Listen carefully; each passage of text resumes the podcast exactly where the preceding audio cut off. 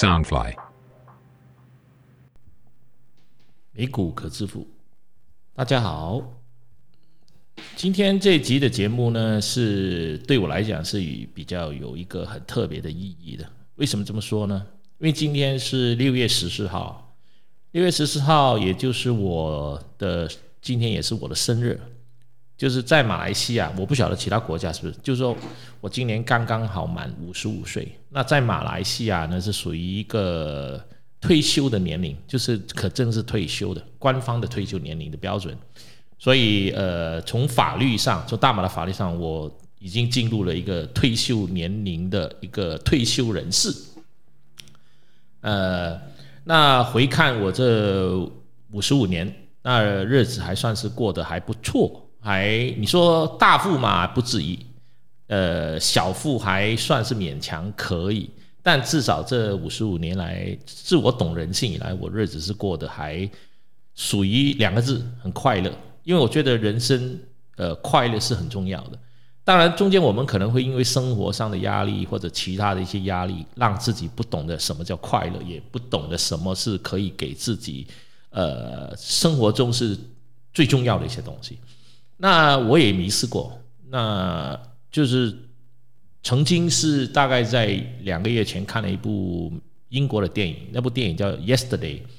那《Yesterday》这部电影呢，它最后所表达的一个一个中心思想就是说，不管你做任何事情，你在人生的一生中，你一定要给自己寻找让自己快乐的事情，这才是最关键。因为没有了快乐，不管你有多多少的财富或多少的社会地位或者名誉，其实都没有用的。因为失去了快乐，你就会失去了所有。那这个故事讲的是不是有点离题？大家可能会不会觉得，诶，我是不是听错节目了？啊，不是，不是，不是，因为今天是有点感触吧。好。那我今天想推荐这一集，我想跟大家聊一只一只股票。这只股票是我自己是注意了大概有接近大半年，而这大半年，呃，因为美股在进入二零二一年的时候，它其实整体的表现就不算是太好，它基本上是把二零二零年的所有的涨势都吐回去了。所以相信很多买美股的朋友都开始有点意兴阑珊，甚至于说不再去对美股有兴趣。那是因为我们在炒短线的时候赚钱太容易了，所以一旦这个美股不断的往下掉、往下掉的时候呢，卡价可能就会觉得说，哎，美股可能就不好玩。那我自己在去年，呃，就是有几只股我一直在买进的，然后因为跌的时候我不太管它，我把它放在旁边，所以它到目前为止其实的涨势都其实都有百分之三十到百分之四十，呃，百分之三百，呃，包含了就是我前两集有。不是前两集，应该是在我的这个 Facebook 社团上，我有推出一个重温，就是把我在 Facebook 上去年的六月份所贴的几只股，然后这当中包括 S E A Z Z 这个就是台湾人可能很熟悉的一个虾皮，虾皮的母公司。我当时推荐的时候是九十块，然后到了今天大概是在两百七十块左右。那除了 Z 之外，还有一只叫做我想想看，叫 ORBC。ORBC 是一只航运股，它是一个有卫星追踪的航运股。那我在推荐的时候，大概在七块钱左右，然后我有买入，然后到昨天，呃，应该在到周五这个价钱应该在十一块半左右，它也成长了大概有接近百分之六七十，所以。一般的朋友，我会再建议大家在买美国股票的时候，其实还是做长线会比较会比较符合我们这种小股民。那今天我给大家推荐一只叫做宠物股。什么叫宠物股呢？就是呃，如果你家里有有养那个猫啊狗啊，就是汪星人跟外星人，就是那你可能会比较会注意到，因为在这个疫情过后呢，我发现我身边的人，包括我在网络上看到很多关于。一些跟狗的日常、跟这个猫的日常的生活里面的所看这些节目的人都非常的多，都是高达数十万到上百万的。而我发现我自己身边很多朋友，包括我住同一栋公寓里很多到了大概六十岁退休的，不多不少都会养狗养猫。那以我自己身边的呃一个两个同事，一个然后一个是导演，然后一个是副导，他们家里都有养猫。然后他猫就跟他们是生活，一直就好像他们生活的呃家里的一份子。所以我自己从去年开始，我就很注意这些跟这个宠物相关有关的这种这种公司。当然，呃，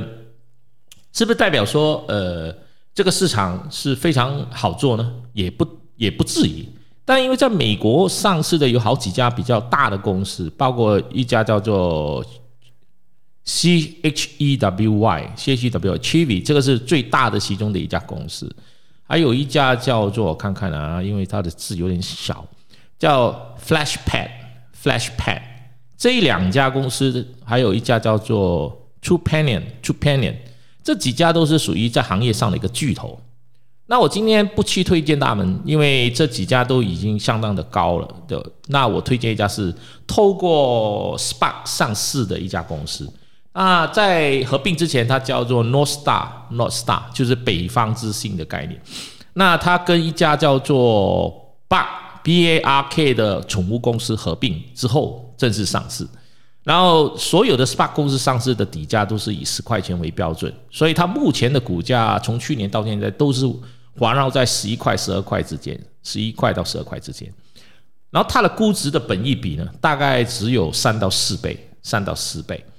那我自己是认为说，这只股是可以呃长线持有。首先，它的价格不高，因为它的发行股价是十块钱，那它现在环绕在十一块、十二块之间，等于是说只涨了大概百分之十到百分之二十。那如果再看回其他的那三家公司的本益比，都是在六倍到三十倍之间，所以这只股的这个本益比是非常的低，但它是以每年百分之三十的在成长。百分之三十在成长，就就是说到二零二二年、二零二三年，它都是以百分之三十的在成长。然后它的订阅的用户也超过一百八十万。目前跟他合作的，包括他已经进入的一些渠道，包含了有亚马逊、Amazon、Walmart，还有 Costco，呃，Dunkin' Donut、Petco、PetSmart，就是呃，这些都是属于在美国很大的通路平台。所以我自己觉得说这只股，我不好意思啊，我是突然间有点鼻子有点痒，我就，啊，因为我自己是就是一直说我不希望我的节目是有剪接的，因为我希望是能够很真实。那所以我觉得这一只股是呃可以很适合一些可能你是第一次买美国股，或者是说你想呃帮你的小孩存一些教育基金，可以进可以买进的一只股票。因为它只有十一十二块，那十一十二块它的发行价大概在十块左右，所以你可以在十块十二块之间，你可以考虑的分批的买入，就好像我在七块钱八块钱分批的买入这个 ORBC，那今天它已经到达了十一块，那十一块是不是代表我要卖出去？不是，因为我觉得这些公司都是可以看长线的，所以我会建议大家说可以去考虑。分批的买入，那这只股的代码是 B A R K，B for bus，A for apple，R for 呃 R for rules and K for K F C，哈哈，B A R K，所以大家可以去研究一下，因为我一直强调就是说我在做这个节目的时候，我有个特点就是说我在推荐给大家去买的一些股票，通常我自己会去买。买入，然后我才会去推荐。那如果有一些我没有买入的，我在做的时候，我也会跟你们声明说，我其实还没有去买入。那这次我是已经买入了，而且我还去还会持续的在加仓。那我去年在买入的时候，是因为去年的 SPAC 是很热很热，所以我买入很多 SPAC 的股。后来我陆陆续续的抛掉很多 SPAC 的股，就保留的不多。那这一只是我其中保留的一只股。那我现在是准备加仓，那包含了就是说。呃，我我太太的户口，还有我女儿的户口，就因为特别是我女儿，我是给她开始在买入一些不同的股票，作为是她的一个个人的一个自己的一个财富基金啊，因为一般现在的年轻人其实都不太会买股票的，所以我帮我女儿开了一个户，我就给她开始逐步的每个月存五百块或者是两三百块，存到差不多够了就去买。那他第一支买入的股就是 TSM，就台积电。至少我自己是看未来的十年，台积电还是一个值得非常长线跟持有的一只股票。那在买入 TSM 的隔到事隔现在大概已经超过三个月了，三个月之后我开始在帮他选第二只股。那第二只股就是 BARK 这只股，因为我女儿是很喜欢小动物的，她也很喜欢狗，当然她也喜欢养，但是我老婆不批准，所以我也没办法，因为在家里就是后宫自主做决定，所以我这个当皇帝的是没有权利去决定后宫的事情的，所以呃，那所以我就帮我女儿去买的，这准备在下个礼拜一帮她买进这个 BARK 这只股。那我自己买股票，我一直是有这样的一个标准。我觉得，如果正常一般人去，如果你手上的资金不是太多，你持有的股票不要超过就是十只，不要超过十只。那我觉得最理想是大概在五只左右，五只左右。那我现在帮我女儿的定位就大概是在五只。那她买的第一只 TSM，那第二只我就帮她买 BARK，BARK。那买了之后呢，我会隔三个月我再观察有哪一些值得买进的。因为他买的股跟我买的股跟我太太买的股都有点不一样的啊，当然有百分之三十是呃重复，其他百分之七十都会根据每个人个别的需求，就是我太太的呃股票户口的需求跟我的户户口的需求，还有包括我女儿的都不一样。那至于我儿子，因为他现在在读书，在台湾读书，所以目前没有帮他开户，我只是帮他开了一个。加密货币的户口，让他去玩这个加密货币，包括比特币，因为我让他去学习怎么了解这个未来的金融，就 define 啊 shop 这类的东西。所以，呃，每一个家庭其实要有一个长远的规划去投资，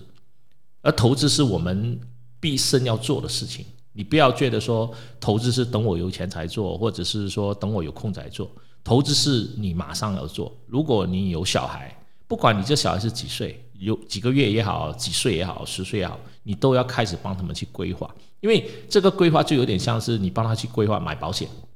就好像我在二十年前买的呃一第一份保单，当时买的很少钱，也不多，大概是在每个月大概大概马币一百多块，然后供到现在就到了今年五十五岁，刚好是就是期满了。那期满因为也算是不错，在这。这买的这个股票，没买的这个保险，这一段时间我都没有发生什么不好的事情，所以到了这个保单期满呢，我就可以就是赎回。那赎回的钱虽然不多，它大概只有马币两万多。那这也告诉大家，其实买买保险只是作为意外险，它不是作为一个储蓄理财的一个最好的标准。所以它的钱其实并不多，只有两万多。那我拿了拿回这两万多的时候，我就把它全部丢进去。股票里面，我就会把它重新去买入股票。那我今年五十五岁，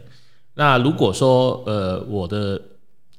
就是说我现在买开始买，其实我在大概在五十岁左右我就开始投入这个美国股票了，只是不是很专业的去投入。那正式专业投入大概是在。呃，五十三岁这段期间，那到五十三岁到五十五岁这段期间，我也看到我的美股平均的回报率大概达到百分之三十左右，当然有赚有赔。但我认为，如果说我的呃这个人生能够走到七十岁，我也不要说想长的太久，五十五到七十有十五年，那十五年假设每每年它平均回报率达到百分之八、百分之九，那我相信到我七十岁，我手上的这些。投资其实都可以让我的生活过得还相当的 OK 的，不能说是很好，但是至少你不愁钱，那不会说愁没钱吃吃饭，或者是说没钱交房租，所以这点是很重要的。所以我希望我这个节目也让大家去重新去审视一下你自己的投资、你自己的理财，包括你身边的小孩，因为投资其实一百块就可以开始，两百块可以开始。不要说等我有钱我才去做，因为因为那那只是一个借口。那在投资的过程里面，你可以投资美国股票，你也可以投资加密货币，因为加密货币是一个未来。就好像我不断跟大家说，你投资加密货币，不要说指望它可以让你马上赚大钱，你可以把它当做你是在买一个彩票。今天我投入就是每每个月投入可能三百五百，可能我放个五年、十年、二十年，不要说二十年那么长吧。我这大概放个五年到十年，可能你的投资你可以获得大概十倍的回报。当然，大家都知道放在银行不，现在全球各国不断的在量宽，所以通货膨胀率这个是跑不了的。以今年美国的平均来看，大概通货膨胀了百分之二到百分之三，这是肯定的。那至于说他的他们的这个联储局的鹰派什么时候会开始加息呢？我觉得今年的年底、明年的年中之前，应该会有加息的这个可能性。那它的加息可能就会带动到影响到这个股市会回调。但如果说你是在分批买入，你根本不需要担心到回调。为什么呢？因为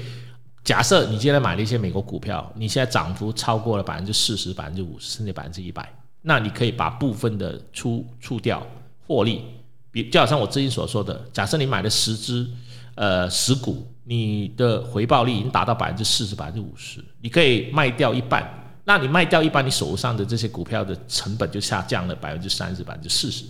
然后你再等，你可以等到下一次它再回调，你再重新再买入。那这个就是要看你自己做一个决定。那我自己就好像我在去年买这个一只股叫 BB，我买的时候大概是在六七块，六七块它突然间涨到二十一块，我就卖出了一半，剩下的一半我就放在手上，一直到现在。那它一直在上下上下回调，结果它到现在还是回到上差不多十五十六块这个价位。因为我就说 BB 它现在是一只呃。跟电动车软件平台有关的，它也有跟亚马逊合作。那 BB 它前身是 BlackBerry，是一个很强的一个公司，所以我买这些公司我都放在手上，就不去管它。你也不要去考虑的太多啊。所以我自己是今天这个节目是，除了是推荐大家去买 BARK 这只股票，当然就是说买股票是有风险，然后这是我个人的一个推荐。并不作为对你的投资的邀约，所以你自己如果要决定要买入的时候，你自己要承担所有的风险。然后就是说你在买这个时候，你可以自己去决定，因为它现在只是十一块、十二块。那买美国的股票的最大的一个好处就是你可以一颗一颗买，所以你现在比如说买入十颗就是一百二，买入一百颗就是一千二。呃，那如果说正常来讲，如果你准备买入，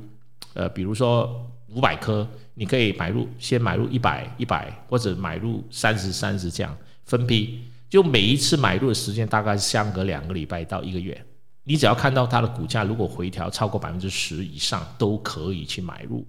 当然，如果它往上涨是当然更理想。如果它往上涨的幅度有超过百分之二十、百分之三十，你也可以继续的买入。因为长远来讲，我觉得以目前的量宽跟这个通通膨。美国很多股票的这种获利率如果不错的话，长远来讲，他们都会达到三位数字。就是接下来两位数字的股票，我觉得会越来越少。当然，如果是你买到那些垃圾股，就另当别论。如果是一些好的股票，不管是呃这个台积电、ASTSM 也好、C 也好，还有 TTOC 也好，这一类的股票，其实长远来讲都会达到就是一百块这个美金一股以上的。好，那今天这个节目就差不多了，十八分钟讲完。然后我今天也有一些呃灵感，我会准备再开多一个节目。但这个节目能够做多久，我不知道。啊，我只能说我的情绪来了，我就会去做。这个节目暂时暂定，这个节目的名字叫做《如何寻找另一半》。那为什么要做这样一个节目呢？那节目叫做为什么这个节目又又定名字叫做《如何寻找另一半》呢？那大家有空的时候可以去听一听。好，谢谢，谢谢大家。